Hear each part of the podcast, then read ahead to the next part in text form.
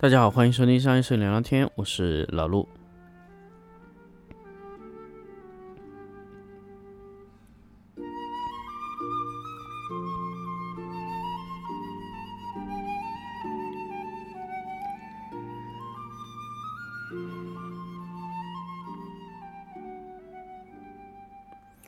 大家好，欢迎收听商业摄影聊聊天的十六号这个节目。那么今天呢，其实是我们明天我们就要开始做这个七月十七号到七月十九号的广东惠州的 workshop 了。那么如果今天还有广东地区的会员呃学员想报名的话呢，呃，先关注商业摄影聊聊天的微信公众号。啊，找到我们，呃，也可以通过这个什么，呃，也可以通过这个 QQ 群搜索“商业摄影聊聊天”，也能找到我们。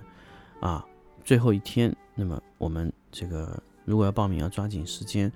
那么今年的下半年的 workshop 计划呢，其实还没有完全的想好。呃，有可能我们会在南通再办一次，那么也有可能我们会去其他城市。那么本来呢，我们想计划今年在河北廊坊呢，那么突然，这个北京的这个疫情啊，其实导致这个河北廊坊这个城市的 workshop 只能取消。那么其他城市呢，在山东地区本身我们也是想做的，那么现在我们也不知道呃要呃怎么个弄法。那么还有一个呢，我们还有一个选择呢，就是在浙江的安吉可能也会做。那这个地方呢，离杭州是非常非常近的。如果在上海、杭州这一带地地区的这个呃学员的话，也可以等那个呃浙江安吉的那个场次啊。好，那么关于这个 workshop 的事情呢，就聊到这里。那么我们接下来聊聊今天的话题，就是关于色标的事情。色标这个事情啊，其实呃也不是我先想出来的，我是从库博那里引荐的一个事情。那么我之前买过库博的一个减光纱网，我当时也跟大家在在节目中也推荐过这个事情。那么库博的减光纱网呢，其实它是有两种密度的，而且它的呃半开口型的这个有很多很多的这个叫什么？它有很多很多的颜色的边框，有红的，有黄的，有绿的，有灰的，有蓝的，各种颜色。那么那个时候呢，我非常的奇怪，我说为什么外面要包一层红色或者说灰色？因为我当时只买了一个型号嘛。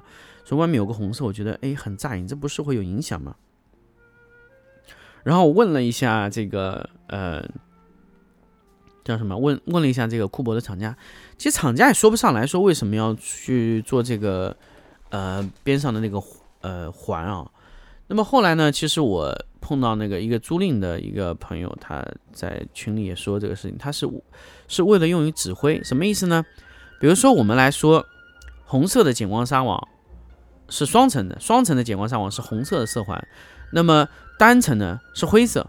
那么如果你要更换啊减光纱网的时候呢，比如说你要从双层换成单层，那么这个时候你跟你对方直接说红换红色，红色的旗旗板换成灰色的旗板，哎，他根本就不需要知道那个纱网是什么型号的，就可以直接换上去，因为首先那个颜色是非常清楚的。那么。呃，通过这个以后呢，其实我觉得，哎，这个用来分辨不同的型号是非常非常好用的。那后来我发现呢，这个东西啊，可以引进在什么地方呢？引进在我们这个不同密度的柔光纸。哎，我一开始发现我能分得非常非常清楚这个柔光纸啊。后来呢，这个我买那个 Cotec 纸的时候，买了二五零、二五幺和二幺六的三种密度的纸。然后 CTO 呢，我当时也呃买了很多，呃。百分之一百的二分之一、四分之一和八分之一，这样就有四个密度了。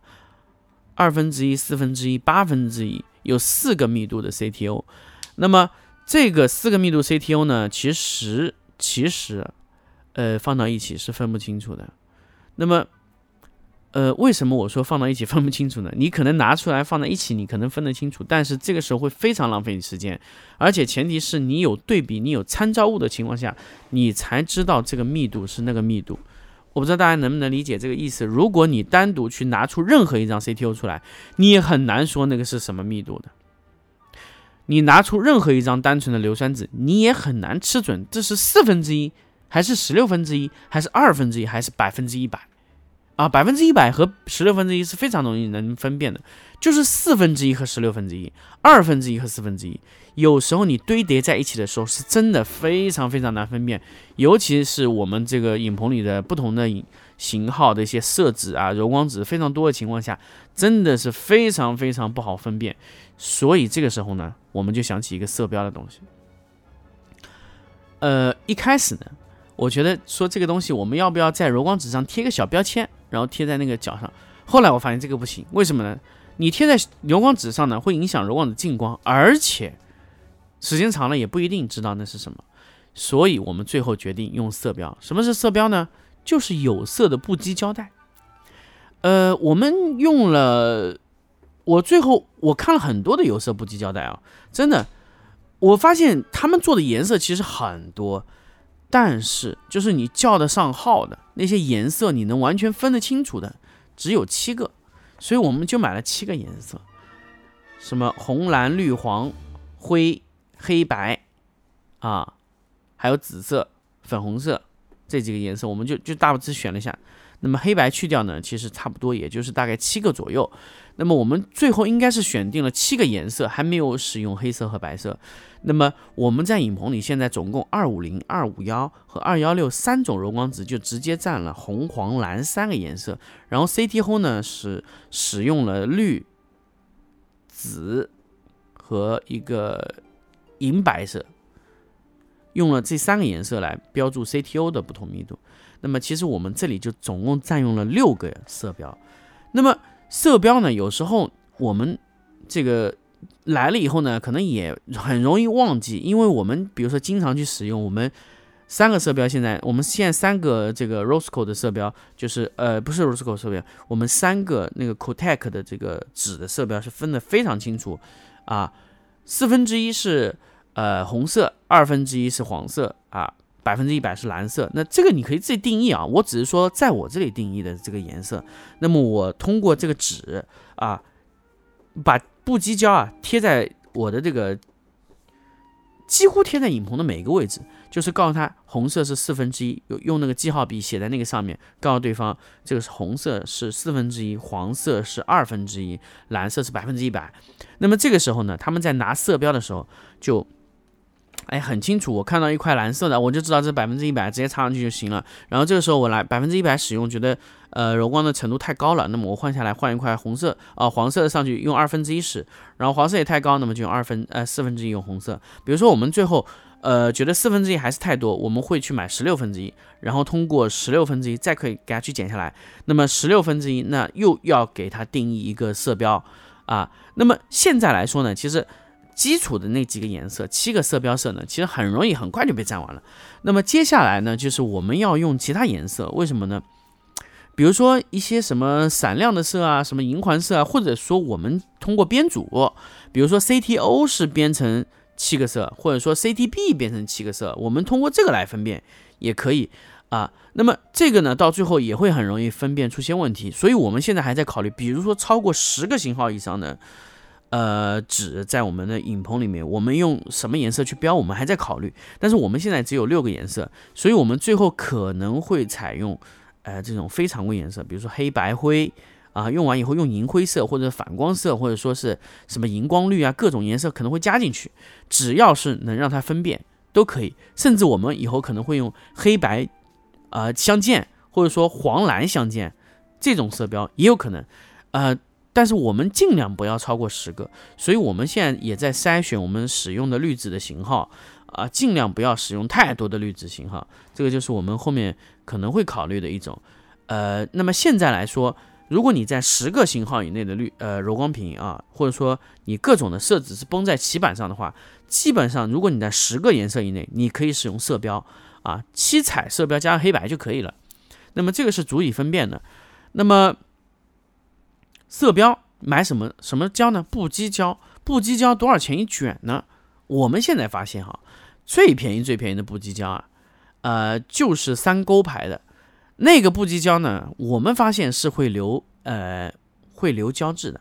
那么这个胶质呢，其实是个很麻烦的事情，但是我们，呃，后来发现这个东西其实不除下来，其实也可以接受，因为我们缠的比较多嘛，所以一次性买了大概呃各五卷吧，买了五十多卷，买了五十多卷的这个各种颜色，两块多两块多一卷吧，我记得好像是两块两块二多一卷，买的比较细的，基本上我在影棚缠完以后还能剩大概百分之六十。啊，因为有些颜色我还没占用嘛，占用的基本上是用完了。那么，呃，这种的可以说这种的这个这个呃色标的形式呢，是我觉得现在是比较好的方案，因为你这个颜色或者怎么样是比较好用的。那么三勾牌的布基胶呢，其实也可以跟大家推荐，因为它这个东西如果你是当色标，我觉得是可以的，够用的。所以我一直强调说，钱要花在刀口上。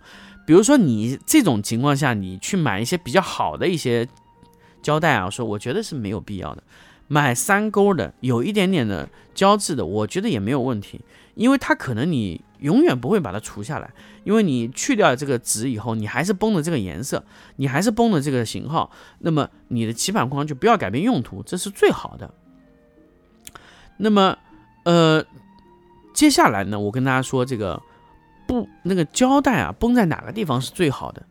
那个时候呢，我一开始给他们说，我说，哎，我们把它绷在这个外围吧。后来他们跟我说，绷在外围有问题，为什么呢？绷在外围呢，就是你最最外面那一层呢，有可能会有色染。我后来想，哎，有道理。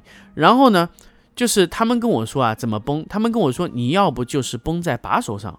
然后我想了很久。觉得绷在把手上的方案是最好的，就是绷在那个棋板框的把手位置，通过这个缠绕一圈一圈的方式缠。哎，我一开始我们是用这种贴的形式去捏的，就是一条，然后侧面的封印去，不是缠绕这样粘，就是这样封。结果我发现一天以后全部翘起来了。那就那一天呢，就是我决定把所有的呃胶带的缠法变成缠绕型，就是所有的就是像一圈一圈缠在这个呃我们那个把手上。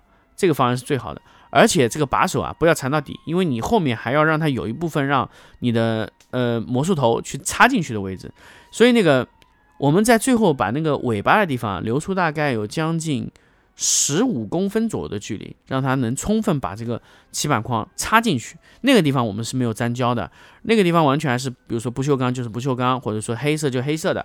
那么其他的就是我们呃就完全的。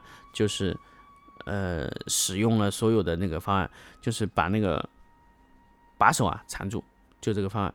那么后期呢，其实我们刚我刚才也在想，我在跟大家聊这个问题，因为我们现在买的是银灰色的棋板框嘛。那么如果说我们银灰色的十个型号占满了以后，我们完全可以买黑色的棋板框，再占十个型号。所以，呃，我们只要确定。一个黑色的框和一个银色框，然后再加上十个色标号都 OK。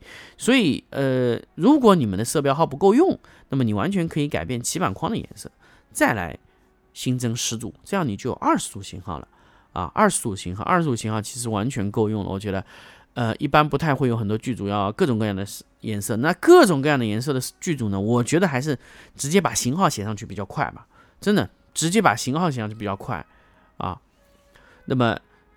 一开始可以用十组，那么后面就是完全用写数。比如说超过十组的，我很少见到会超过十组以上的这个不同的纸的型号会全部绷在棋板框上。那么如果超过那么多呢？其实很多时候都是直接用整卷了，就稍微复一下就好了，就是用夹子夹一下就 OK。那像那种情况呢，其实很多是像有些剧组可能就是直接拿呃钢板夹直接夹一下就算了，它其实可能也不不粘上去了，因为可能它等下就卷下来还放回去的。那么它那个型号呢，就可以跟着这个，呃，你的色卡呢，啊，不不，那个色纸呢那一整卷的色筒走，那么这个就不会搞乱，哎，这个就不会搞错。好，好，关于色标呢，就说到这里。那么最后一次跟大家说，就是我们明天就要开始我们的 workshop 的培训了。那么如果这次你来不及参加，那么你完全可以。